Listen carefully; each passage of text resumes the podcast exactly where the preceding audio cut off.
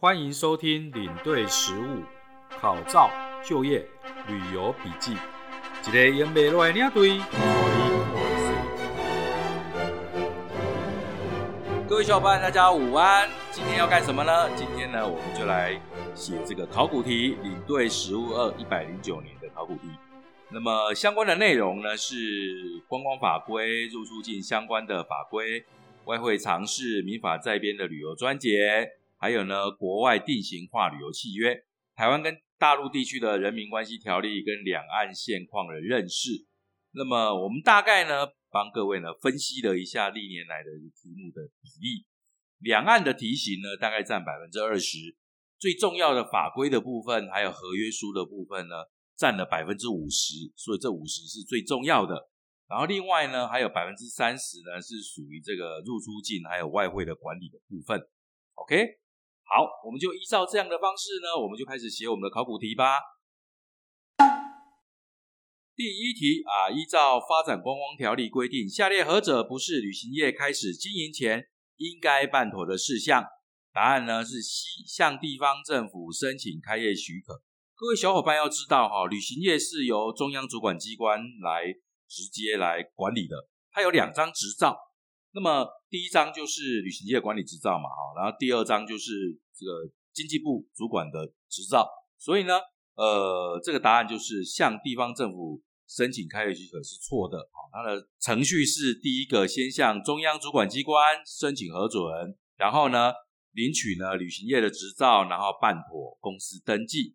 OK，来，我们来看第二题。小平报考通过领队人员考试，并经过职前训练及格，持有领队人员职业证。小平应该应征以下哪些旅行业者才能够担任这个领队人员，带领出国观光旅客团体旅游呢？答案是 A，综合旅行业跟甲种旅行业。各位记得哈，呃，旅行社分为综合旅行业。甲种旅行业跟乙种旅行业，那么乙种旅行业呢，只能够只能够卖国旅，好，这个是乙种旅行业。那么综合旅行业跟甲种旅行业呢，又有什么不同？最大的不同就是综合旅行业呢，它可以呢委托甲种的旅行业去招揽一些业务的部分，但是呢，乙种旅行业难道就只能够接受综合旅行业的这个产品，然后去招揽吗？也不是。在市场上呢，我们有另外一个呃变通的方式，就是我们可以组所谓的 PAK P A K，那么共同来出团就没有问题了。好，来我们来看第三题，旅行业未依发展观光条例规定办理履约责任保险啊或这个责任保险，中央主管机关应该立即处分的事项，下列何者正确？答案是 A，立即停止其办理旅客之出国及国内旅游业务，并限三个月内呢。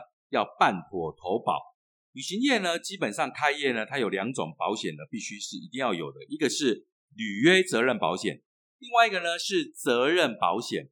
履约保证保险呢，就是万一旅行社收了你的钱，然后没有办法出团，那么会有这个保险公司呢负责理赔，确认你可以出团，你不会受到损失。那么责任保险呢，就比较像我们的旅游意外险的部分啦。旅途当中如果遇到一些意外的事件，比如说意外医疗啊这些哦，那或是不幸的这种死亡的事件呢，就会由这个责任保险来呃负担。好，这是两个很重要。来，我们接下来看第四题：依发展观光条例之规定，经营管理良好之观光产业可以予以表扬。那么表扬的机关。表扬的办法是由哪一个机关来定定的？答案是 A，中央主管机关。我说过哈，旅行业的话呢，都是由中央主管机关来加以的核准哦，或是管理。OK，第五题啊，一旅行业管理规则规定呢，旅行业解散的时候，应该由何人向交通部观光局申请发还保证金？答案是 D，公司清算人。旅行业呢是特殊的行业，好，特殊的行业，那么是。特许的行业，所以呢，他在接受交通部观光局的这个辅导的时候呢，申请公司的时候呢，都必须要缴交保证金。好，所以它比较跟一般公司不一样，它解散的时候还有钱可以拿回来。好，这是在管理规则四十六条里面规定的。好，现在我们看来第六题，依旅行业管理规则规定，旅行业办理旅客出国及国内旅游业务，应投保履约保证保险。除投保最低金额外，甲种旅行业每增加一家分公司，应增加新台币多少万元？答案是 D，四百万元。事实上呢，综合旅行社呢也是四百万元。好，这个你要记得是一样的。那么履约保证保险呢，我在之前有讲过，这个就是万一旅行社呢没有办法履行跟客户的合约的时候呢，就由保险公司来理赔，确保这个顾客的这个权益呢不会受到任何的影响。好，我们来看第七题。旅客参加旅行社民国一百零八年十二月三十一日跨年三日旅行团，因旅行社所安排的第二天的这个住宿饭店呢不符契约所定等级，旅客最迟应该于何时主张费用减少请求权？答案是 D 一百一十年的一月二号。哦，这是根据民法里面的规定哈，主张费用的这种减少请求权呢，必须在一年内。所以你大概算一下嘛，一百零八年的十二月三十一过了三天，就是一百零九年的一月二号，那再加一年就是一百一十年的一月二号，想了解哈？OK。第八题，旅行团如因航空公司班机延误，使团体未能如期结束行程时，与旅行业责任保险之规定，可自动延长旅游期间，但不可以超过多少时间呢？答案是 B，二十四小时。我们在实际上的执行当中呢，常常因为这个航空公司可能班机调度啊，或是临时引擎故障啊，所以你要回台的时候呢，没有办法按照预定的时间回来，就会有 delay。那么为了避免啊，你没有办法立刻跟这个保险公司联系上，所以呢，在保险公司的部分呢，它留了一个弹书，它可以自动延长二十四小时。我相信呢，这时间绝对够的。你有了这二十四小时，你可以直接跟这个。保险公司呢，立刻联系啊，延长好这保险的时间。OK，第九题，综合旅行业、甲种旅行业允许其指派或雇佣之领队人员为非旅行业执行领队业务者，应处罚款之范围为何？答案是 D，新台币呢一万元以上五万元以下的罚款。好，这个是呢发展观光条例的第五十九条。好。所提出来的，事实上呢，综合旅行业跟甲种旅行业，你指派或雇佣这个领队人员，你本来就应该是要有合法的，你总不能一个阿狗阿猫就把人带出去嘛。其实对旅行社来讲也是一种风险啊。你想想，带一个团出去，以欧洲团来讲，领队身上都揣了几万块钱欧元呢。如果你这个人是阿猫阿狗，万一他揣了钱就跑了怎么办？好，所以这个也是一个风险。好，再来第十题。综合旅行业、甲种旅行业经营旅客出国观光团体旅游业务，于团体成型前，应以书面向旅客呢做旅游安全及其他必要之状况说明，或举办说明会。成型时，每团应派遣下列何者全程随团服务？小伙伴啊，这个是送分题呀，对不对？当然是领队 C 啊。好，第十一题。一旅行业管理规则规定呢，旅行业以商标招揽旅客，应依法申请商标注册，报请交通部观光局备查。报请的备查之商标呢，以几个为限？答案是一个。这个是旅行业管理规则第三十一条的一个规定。好，因为有了这个商标，你才知道这个是某某行程嘛。好，主要就是这样子。好，OK，来，我们接下来看第十二题喽。十二题依旅行业管理规则规定呢，旅行业暂停营业多久以上者，应据股东会议事录或股东同意书，并详述理由，报请交通部观光局备查。那么答案是 B，一个月。好，这是管理规则。来第十三题，某甲经外语领队人员呢，英文组考试训练及格哦，考试及训练及格。隔年呢，他又参加外语领队日语组呢，考试及格了。那么依照领队人员管理规定，其执勤训练的节次是几次呢？是多久？答案是 D，不用再参加执勤训练。为什么呢？哦，因为他在英语组的时候，他已经经过了执勤训练了嘛，所以他后面呢，在参加日语组、德语组、法语组，只要考试都合格，其实不需要再训练了。了解了吗？好，第十四题。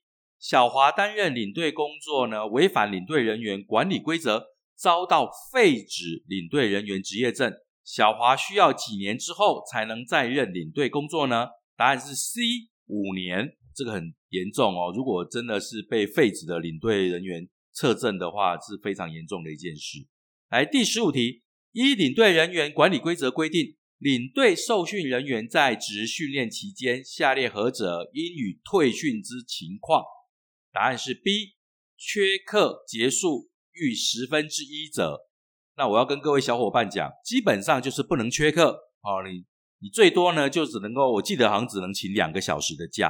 好我觉得这种训练呢，你还是乖一点啦，哈，这个可以认识很多的呃同梯的同学，将来对你工作呢是有帮助的。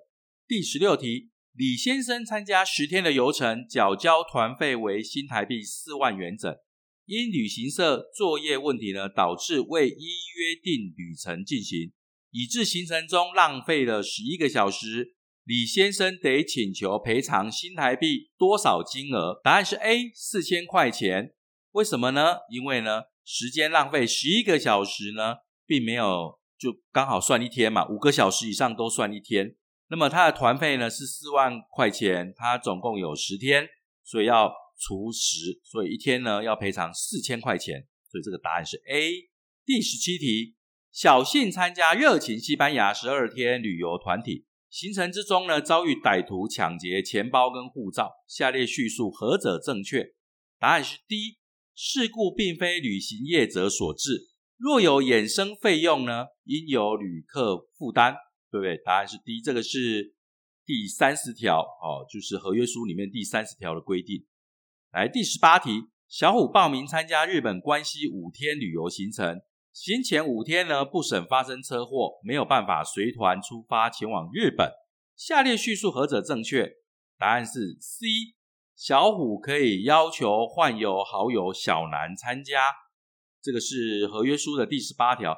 的确，在合约书里面是这样子，因为你已经接近出发的时间了，那么你万一不能够呃出去的话，你是要按照比例呢来赔偿给旅行社的。可是呢，也有一条淡书哦，这里面有一条淡书，你可以赶快找一个朋友或是旅行社帮你找个人，就帮你补上去了。如果来得及，就没有问题，就不会有任何的。损失，OK，好，第十九题，因旅游营业人之过失，致其所提供之服务呢未具备应有的价值或品质时，旅客依民法之规定终止契约。下列叙述何者正确？答案是 B，旅游营业人应将旅客送回原出发地，其所生之费用呢由旅游营业人负担。这个是呃民法的这个旅游篇。啊，旅游专节里面五百一十四条之七啊，哈，五百一十四之七，一个人他只要参加这个旅游，万一呢，呃，比如说约定好都是五星级饭店，哦，结果他去的时候呢，通通都是四星级的饭店，那么再怎么协商呢，这客人都很没有办法，觉得这旅行社太没有诚意了，所以呢，他就要求说，好了，我不参加了，你现在必须要怎么样，把我送回台湾？那很抱歉，好，按照这个民法呢五百一十四之七条的规定。旅游营业人就怎么样，就必须把你送回台湾，产生的费用呢，就由谁来负担？就由旅行社来负担。OK，好，接下来有一题会很像，哦，但是呢，结果是不一样的。哦，第二十题，旅行业者操作欧洲旅游团体行程之中，不幸碰上冰岛艾亚法拉火山爆发了，导致呢旅游团体呢滞留欧洲数天。下列叙述何者正确？答案是 C。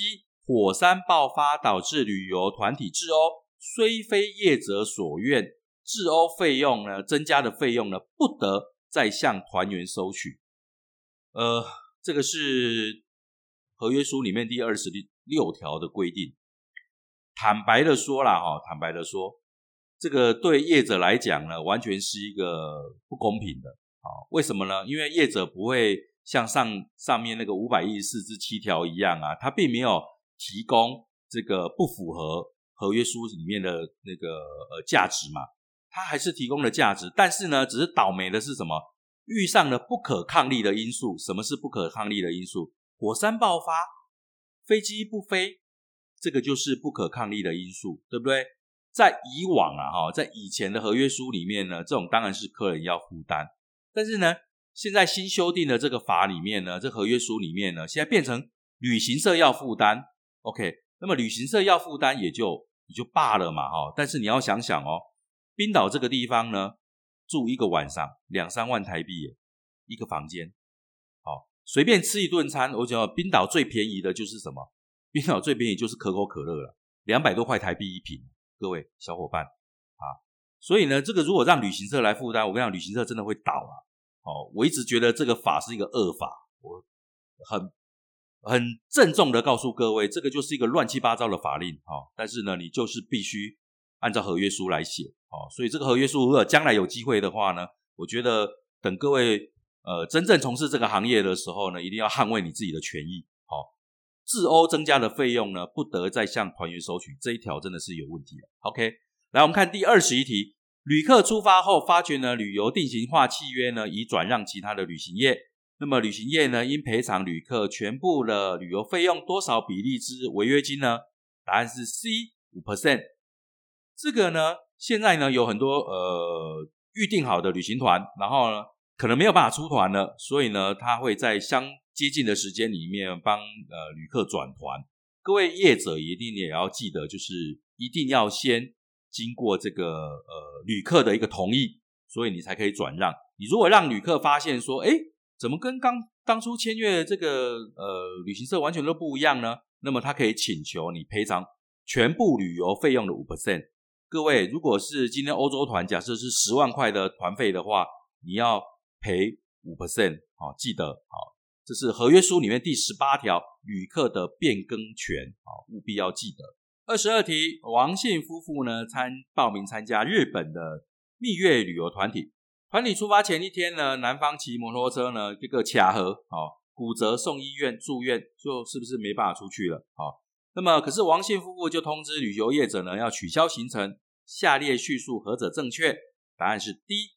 发生车祸虽非旅客所愿，旅客仍应赔偿旅行业两个这个旅客的旅游费用的百分之五十。这在合约书的第十三条里面有规定的哈，就是出发前一天取消的话呢，他必须旅客必须赔偿旅行业呢百分之五十的这个旅游费用。那相同的，如果是因为旅行社的关系呢，也是一样哈，也是一样。二十三题，旅客与旅游业者签订旅游契约，下列有关旅客的协力义务的叙述呢，何者正确？答案是 C。旅客与旅游活动开始后，中途离队。退出旅游活动时，不可以要求旅游业者退还旅游费用。这个是合约书的二十九条。各位有没有发现呢？题目做到现在呢，有几条都非常的接近，对不对？好，那这一题呢比较特别，好，因为它是旅客自己要中途退出的，哦，中途离队，所以呢，你就不可以要求这个旅行业者要什么把你送回去呀，干嘛的，然后还要退还费用，这是完全不一样的，因为旅游。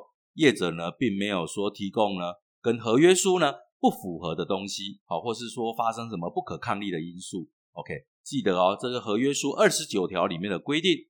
来，二十四题，旅行业如果违反呢，指派领有领队职业证的这个领队，那么应赔偿旅客每人以新台币每日新台币多少金额呢？乘以全部的旅游天数，再除以实际出团人数计算。之几倍的违约金？答案是 B，一千五百元三倍。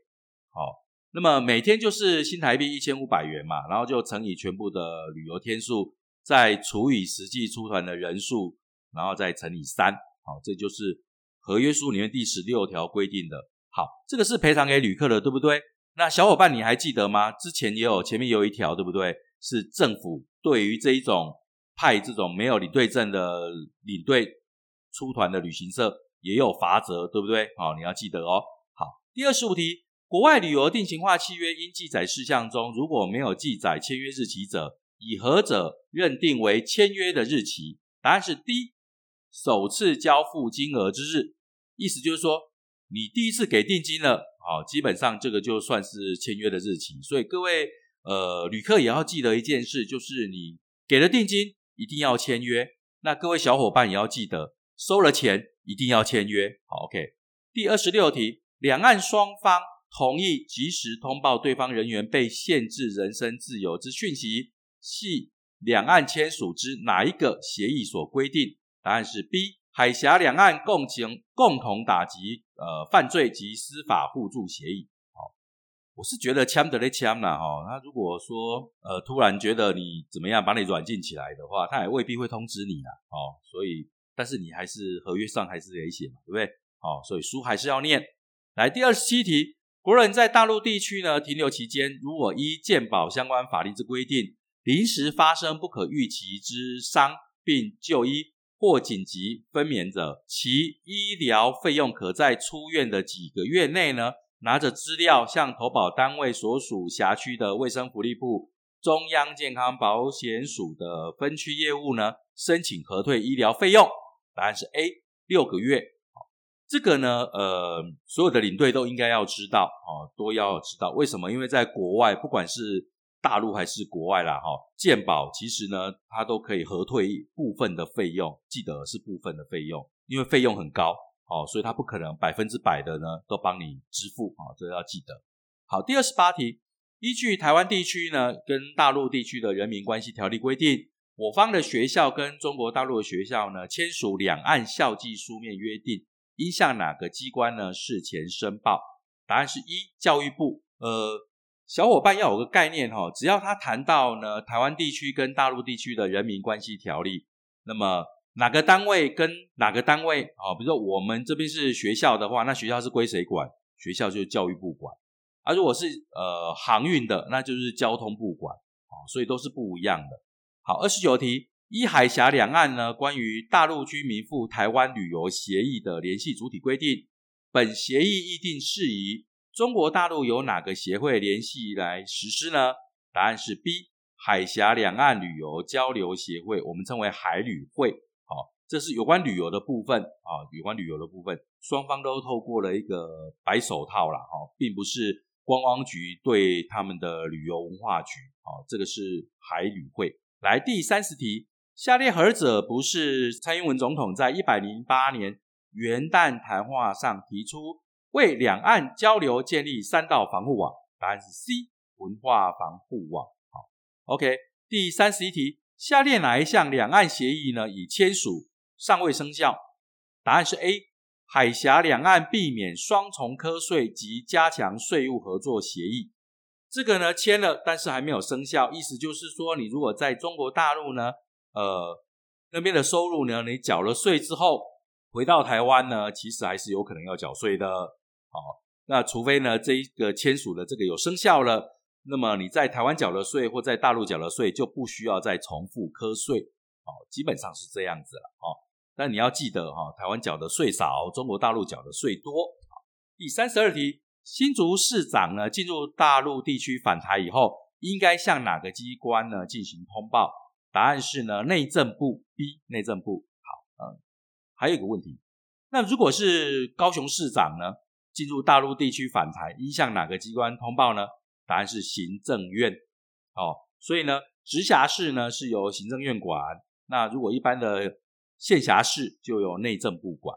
OK，第三十三题，台湾地区呢，呃，与大陆地区人民关系条例制定后，与民国几年实施？答案是八十一年。这背起来就好了。好，某甲在大陆地区出生，父母一方为台湾地区的人民。一方为大陆地区的人民，某甲在下列哪一种情况呢？得为台湾地区的人民？答案是 A，出生后一年内在台湾地区设有户籍，哦，这个才才有算哦。如果你在大陆地区设户籍，那很抱歉，你还是要排队哦，按照这个按照这个配额，然后来进入这个台湾。好，第三十五题，在大陆地区呢？制作这文书，经行政院呢设立或指定的机关，或委托民间团体验证者，该文书之实质证据力由谁来认定呢？好，答案是 B，法院或主管机关就可以了。OK，三十六题，下列何种情况呢？应申请换发护照？答案是 D，护照制作呢有瑕疵的时候。好，那这一题呢比较特别哦，那么它是应申请换发护照。那么还有下列几种情形是得申请换发护照，所以这是一个陷阱题哦。这是护照条例第十九条规定的哈。那么得有哪些呢？护照所余效期呢不足一年，你就可以换。还有呢，持照人呢认为有必要换发，呃，林北给那一北送，我前面挖哦。来，还有呢，就是所持护照呢非属现行最新式样，哦，我什么都要新的，所以护照呢一出来有新的，我就要换新的。这个是得申请换发护照，哦，就是你自己可以决定要不要换发。好，那这一题呢是应嘛，应申请就是一定要换的，就是护照制作有瑕疵啊，哦，就是这样子。好，第三七题。关于护照条例之相关规定，下列叙述呢，何者是错误的？答案是 C。护照自核发日起呢，三年未经领取，外交部跟驻外使馆呢就会废止原核发护照的处分，并予以注销。好，这个是错误的。来，第三十八题，国人小美呢，春节呃期间呢，计划前往美国探亲，由于美国政府给予我国这个免签的待遇，下列何者不是？小美前往美国应具备的条件或文件，答案是 D。小美的护照效期要超过一年以上，好，这是呃错误的哈。事实上呢，小美的护照效期只要有六个月就可以了，好，为什么？因为台湾是所谓的六个月俱乐部的成员，哦，所以呢，一般他在这个移民官呢给你的时间呢，呃，一般都是六个月，一般都是六个月。但是有可能也比较短哦，为什么呢？因为呢，移民官呢，他在现场会决定是不是要给你正常的六个月呢，还是说，哎，就只给你三个月，所以这个是不确定的，也有可能当场就被遣返回来，哦，也是有这样的例子，哦，所以呢，这个是比较美国是比较特别的一点，好，第三十九题，有关国人出入国境呢，下列叙述何者正确？入国的时候，答案是 D。居住台湾地区呢，设有户籍的国民呢，自大陆偷渡回台，应向内政部移民署申请补办入国手续。好，为什么会有这样呢？因为这个呃比较特别一点，因为违反的第二十一条的规定啊，所以呢必须要补办呢入国的一个呃手续。好，那这里面我觉得也有一些内容可以讨论啊，比方说它的第一题 A 的答案是。居住台湾地区设有户籍的国民呢，出国逾两年者，入国应申请许可。其实真正常的答案是不用入国许可，但是呢，因为你持有户籍，但是出国超过两年，好，内政部会自动把你的那个户籍给除掉，好，把你除掉。但是你入国不需要申请。来，过来就是涉及国家安全之人员出国，应该经过国家安全局的核准。呃，答案是不对的，应该是相关的主管机关。还有就是台湾地区呢，无户籍的国民入国呢，应向外交部申请许可。答案也是错的，应该向谁？移民署申请许可。好，那清楚了吗？好，我们看第四十题哦。政府对于计划移居呢战乱或瘟疫的国家或地区者，得为下列何种行为？我跟你讲，答案就是 A 劝阻哦，他也不能把你绑着不让你去啊，而且他也不晓得你说你的，比如伊拉克打仗，你就真的自己就跑去了，这政府没有办法规定你嘛，是不是？好，来我们看第四十一题，台湾地区呢无户籍的国民在台湾地区每次停留的期间不含延期，最长是多久的？这个是入出国及移民法里面规定的，答案是 B 三个月。第四十二题。年满十五岁的之年呐，十二月三十一日以前出国，于十六岁到十八岁间返国，停留一定期间以内，符合侨居身份加签资格的时候，得申请护照为什么？侨居身份加签，其停留一定的时间规定是什么？哦，第一个，这个是属于役龄前的男子嘛，对不对？好，那答案是 B，每年累计没有超过一百八十三天。好，每年累计没有超过一百八十三天。好，第四十三题，研发替代役的役男申请出国旅游哦，加送研发替代役还可以出国旅游，其出境的次数跟日数呢限制为何？哦，答案是 A，他每年可以出去一次，那每一次呢不可以超过八天。这个呢，呃，替代役男出境管理办法里面的，这比较细的啦。哈，来第十四十四题。在国外就学的役男呢，得申请符合申请再出境规定者，其在国内停留的期间，每次不得逾几个月。答案是 B 三个月。当然啦，为什么？因为寒暑假可以回来啊。难道你在台湾一待就是六个月、一年嘛？啊，那边打谁啊？好，当然这现在疫情是例外啦，对不对？这是《疫南出境管理办法》里面写的。好，OK，来第四十五题，旅客入境时所携带的外币呢，没有限制金额，但应该向海关申报超额的情形。如果没有申报其超过部分，应该如何处置？答案是 B，没入。入境时所携带之外币未限制金额，各位，这个是有陷阱，有陷阱，因为它有一个呃，其实是有额度的，好，有额度的，好，你当然要申报，申报你不能带进来啊，好，你有申报你是不能带进来，它就会留在那边，你要出去再带走，好。吸出跟吸入的这个金额分别是这样：新台币十万以内，人民币两万以内，外币呢大概是一万块钱的美金，黄金呢价值两万块美金以内，宝石呢五十万以内。可是实际上宝石是很难抓的，为什么？各位知道吗？南非的宝石是不是很有名？南非的钻石很有名啊，那钻石小小一颗，对不对？一颗就破产，不是吗？钻石很久远，一颗就破产。你要带进来的时候，理论上都是要申报。各可是各位知道吗？有些人呢，在洗钱或走私的时候，他就带小钻石放在口袋里就出去了，根本查不到哦，根本查不到哦。所以这是法律上的一个漏漏洞了，可以这样讲。来，我们看第四十六题，下列何者不是典型的登革热症状？答案是 D，流鼻涕。好，登革热呢会有哪些症状？好，这边也顺便跟小伙伴介绍一下，第一个。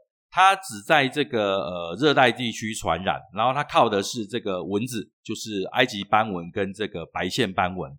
潜伏期呢是二到十五天，那开始发作了之后就开始发烧，而且发烧的温度很高，三十九度到四十度左右，然后就是眼窝痛啊、头痛啊，然后出疹子。好，它是第二类的法定传染病啊，台湾跟热带地区特有的，所以一定要知道。来，第四十七题。旅客携带呢动植物及其产品至桃园国际机场呢出入境，应向哪个机关呢申报检疫？答案是 B，行政院的农委会动植物防疫检疫所。好，四十八题，出境赴香港、澳门或经由港澳转赴第三地时，大陆委员会特别提醒国人呢要避免携带相关的管制品，以免受罚。下列哪些不是他们呢？呃，法令禁止携带的物品，答案是 C，自拍棒。所以哪些东西不能带？各位，瓦斯喷雾器哦，就是那个防狼喷雾器呀。然后过来就是电击棒，哦，还有伸缩警棍，哦，你心里可能会想说，瓦斯喷雾器还有可能，对不对？哦，会不小心。但是电击棒跟电伸缩警棍怎么有可能？诶我跟你讲。世事难料啊，一样米养百种人，就是有人会带伸缩警棍出去，我还看过人带电击棒出去的。哦，为什么要怕？因为国外治安不好嘛。哦，如果有歹徒接近他的时候，他可以电他，这是蛮诡异的想法。哦，来四十九题，申报义务人出具委托书，委托他人呢办理新台币结汇申报的时候，对于所申报的事项，应由何人来负责？答案是 A，当然是委托人负责啊。哦，好，第五十题。个人每笔结构外汇金额达多少美元，应即减负呢？该笔交易相关证明文件呢，供受理的结汇银行来确认。答案是呢，呃，B 五十万美元。因为呢，超过这个一定的额度呢，就有这个洗钱的这个呃嫌疑。好，所以有这样一个相关的一个规定。好，以上呢这五十题呢，就是呃去年考试的呃考古题。那么这些考古题呢，事实上我们发现呢，它现在呢跟时事呢越来越能够结合，也考的这些题目呢，事实上已经慢慢的接近我们在专业上会用得到的了。哦，这是领队实务二，在专业上呢，我们呃一般来讲都可以用得到的。我这边要特别提醒一件事哈，就是我们这里面有关于护照的部分呢，它讲的还蛮多的。我要特别提醒大家呢，护照呢。绝对不可以污损。好，我记得呢，呃，我刚刚开始带团的时候呢，自己也不知道，第一次呢到这个东京迪士尼去呢，非常非常兴奋哈，所以呢，我就不小心呢，在我的护照上盖了迪士尼的纪念戳章。哦，我以为神不知鬼不觉，哈，就没想到呢，回到台湾之后就被这个移民官呢这个给抓到了。他看到我啊，就说：“哎，怎么可以在这上面盖章呢？你知道护照不可以污损吗？”我说：“哎，好像是，好像是不可以污损的。”他说：“亏你还是领队啊，这次就放过你，但是你要在旁边罚站，等你的团员全部都过了之后，你才能过。下次记得啊，我会记得你的名字，来，我再抄一遍。”好丢脸。客人想说：“我站在那边干嘛？”哈，所以出来之后，我就跟客人讲说：“哦，没有啦，因为刚好遇到那个移民官是认识的，所以他就叫我站在旁边。”哦，真的太丢脸了，各位小伙伴，这种事情千万不要做哈，因为这个呃护照污损呢，这个是整个护照是必须作废的，而且还要受罚哦，千万要记得不要犯这种低级的错误。好，那么我们今天的节目呢就到这边哈，那么有任何的问题呢，麻烦各位呢可以上我的 IG。然后呢，帮我呢写下啊，你想要我回答的任何的问题，我们随时呢抽出空来呢帮你回答。好，那节目就到这边，谢谢大家。